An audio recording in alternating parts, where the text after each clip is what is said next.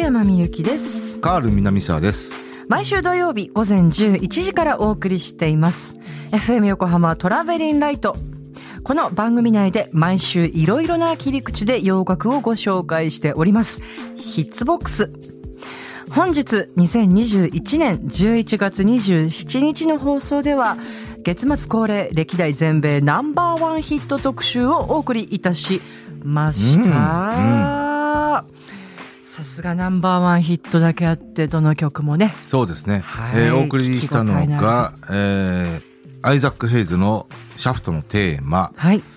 えー PM ドーンの「セット・アドリフト・オン・メモリー・ブリス」はい。えーホールオーツダリル・ホールジョン・オーツの「プライベート・アイズ。はい」ですね。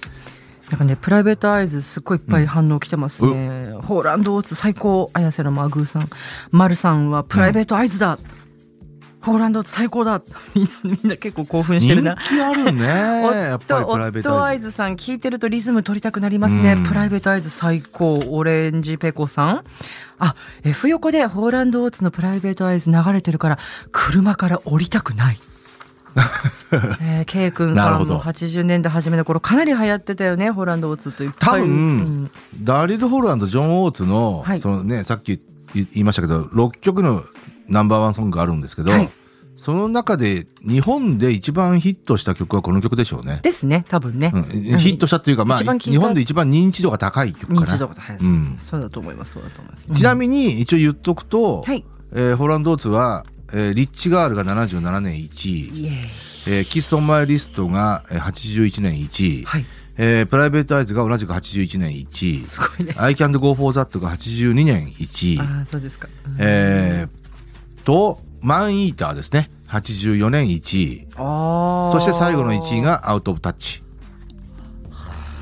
ですね。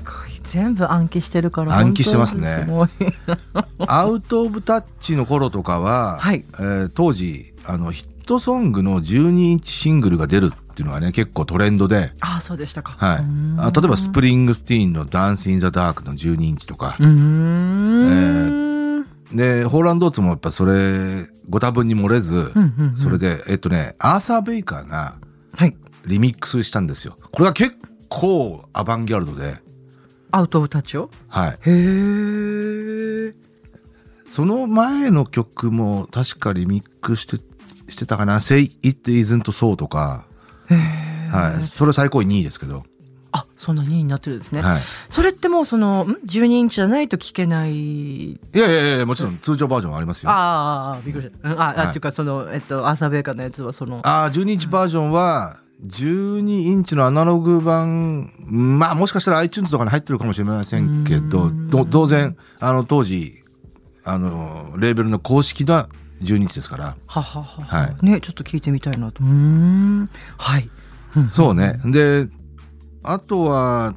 ね、えー PM ドーンとかね、はい多分忘れがちだったのかなと思いますけど。でもこの頃って、ええ畠山みゆき城は、みゆき城はだって二十歳19歳とか？ああ、二十歳前10後。代のですよね。あ、うんそうだね。ですね。91年だもんね。そうだね。いや本当あのほらちょっとお話したマイケル・ボルトンの「When a Man Loves a あはいはい Woman」はいもあれもよく覚えてますし覚えてます？ええええええはいよく覚えてますよ熱唱しましたねあのー全然余談ですけど、はい。マイケル・ボルトンのね、ええ。その男が女を愛する時はい。えーが1位になったんですけどええ、もともとの曲も、えーパーシー・スレッジではい。60年代後半ですね、うんうんうん。1位になってるんですよ。あそうですか。だから、ナンバーワンソングをカバーして、えーそれがまたナンバーワンになるっていうのはね、えーっとね、十数例しかないですね。十三、四例ぐらいかな。はい。い意外に少ないっちゃ少ないですよね。例えばどんなとか言って例えば、えーそうですね、えー I'll be there ね。えーっと、ジャクソン5。はいはいはい、えーマライア・キャリーがカバーして1位になってますね。90年代に。はい。えーあとは、あー Please Mr. Postman。はい、えーマーベレッツが、えー1961年かな、うんうんえーモータウンの初のナンバーソングですね。そうなんですね。なってますね。うんうんえーそれを、えーほぼほぼ15年後ぐらいですね。はい。えーカーペンターズがカバーして、はいはいはいえー1位になってますね。うーん。一番最近の例で言うと、えええー1975年の、えーパラベルの「レディ・ママレード」あの有名なね、はいはい。ええええはい。うんえーあれを2001年に、えークリスティーナ・アギレラえーマイヤえっとー、リル・キムピンク。ピンク。あ、はいはい。えーという形でカバーして見事ゼブラバーになって。確かこれが一番最近でいかな。いだからもう20年前ですね。うん。でこの20年間ナンバーワンソングのカバーのナンバーワンヒットが出てない。うん。と思う。と思う。私の記憶ではあったかないやしかしさ、うん本当に本当によく覚えてるなと思うんですよね。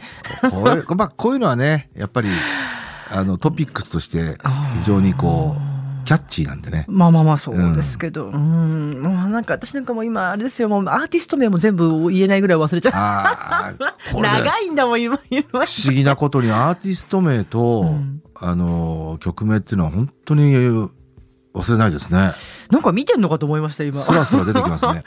たムだもちろん例えば、えあの有名な俳優さんとえか、うん、全然出てこないですよ。ああそうですか。はい。行ったことあるどっかの地名とか、うんうんあれそういえばどえっ、と何つったっけみたいなね。うんうんうんうんうんさっきも一生懸命の王将の話してましたけど。そうそうそう 王将がいついつオープンしたんだとかね。1976年だって。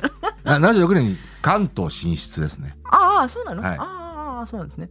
71年ぐらいでしょ？最初のオープンがね。あそうなんだ。はいすいません。なんかまあ僕もうなんかいろんな情報が錯綜して。僕はね王将大好きなんでね。お美味しいんですね。うんまあや知らなかったまあそれはもちろん一つそれぞれだと思いますけどうんいやでも今スタジオ内でもね、うん、あの美味しいっすよ餃子好き僕は餃子本当にあの最後の晩餐、餃子を選びたいぐらいの餃子好きなんですよそうかえでいろんな餃子とにかくえええええで僕はね多分ね真の餃子ラバーだと思うんですけど あのどんな餃子も美味しいんですよ。まあ例えば、まあね。冷凍食品の味の素のあの餃子で、うん。うんまあでさえもって言い方ちょっとね本当に失礼ではあるんですけどあの美味しい。うんうんうん。あの美味しいと思っちゃうんですよ、ええあわかるでそんな餃子ラバーがはい。最後に選びたいのはやっぱりね王将なんですよ。行き着くところは。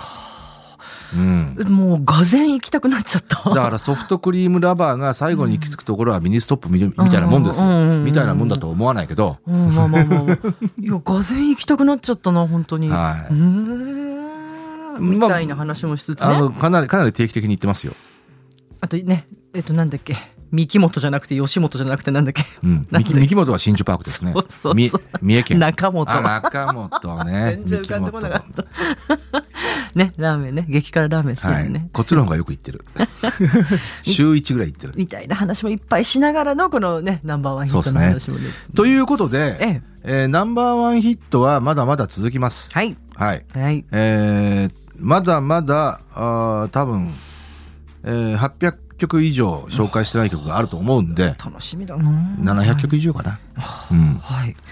でも結構ねもうあのーこの歴代ナンバーワンソングって、はい。あのねじ番組始まった10年前当初はまだやってなかったけど、はい。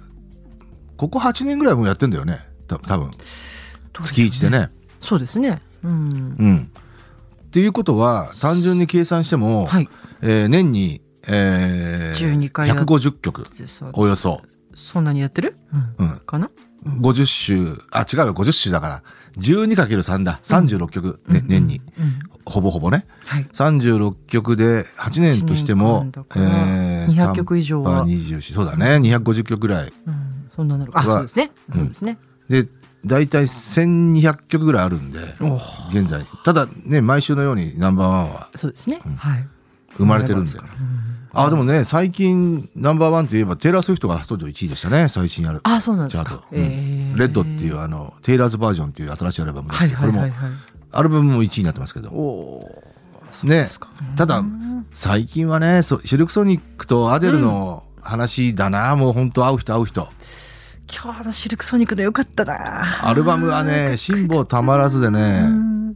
買っちゃいましたね、あ、本当？うん、うん。フィジカルで。おーおーおーおーでアデルちょっと早く聞きたいなと思ってね。ああ、そうですね。うん。グラミー賞総なめなのかな、アデルね。そうなめになるねそんな予感もいたしますまあまあノミネーションも発表になりましたね。あ、そうですか。うん。あ、そうなんだ。あのまあいくつかの部門で通常のノミネーション数よりも増えたりしていろいろ物議を醸し出してますけどほら普通だったらノミネーションって一つの部門で5つぐらいなんですよ。あのー候補が発表になるのは、はい。それがなんか7つになったりとかね、うんなんでやねんみたいなね、うーん。はい。ななんなんでしょうね。ううんん、わかんない。うん。はい。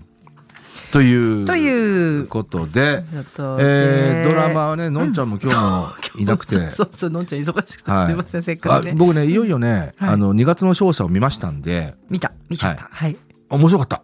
あら、うん。よかったちょっとでもあのもうちょっとシリアスな女王の教室的な感じかなと思ったんだけどうんあの別にそうではなかったんですが面白かったな、うん。えーちょっと1回目から辿ってあの途中を見ちゃったんで。あとは日本沈没見るだけなんで、まだ一回も見見てないんですか、まあ見てない、うんまあでもねコンクールでえーっとまあもちろんねコミ賞コミさんはコミ賞ですは最高なんですけど、は いもう終わっちゃったけどね。あそうですね、のコンクールでねなんベスト脇役オブザイヤーを いやいやこう脇役オブザコンクール、うん。えーをね選ぶならね「消えた初恋」っていうドラマに出てるは。福本莉子ちゃん。もうね。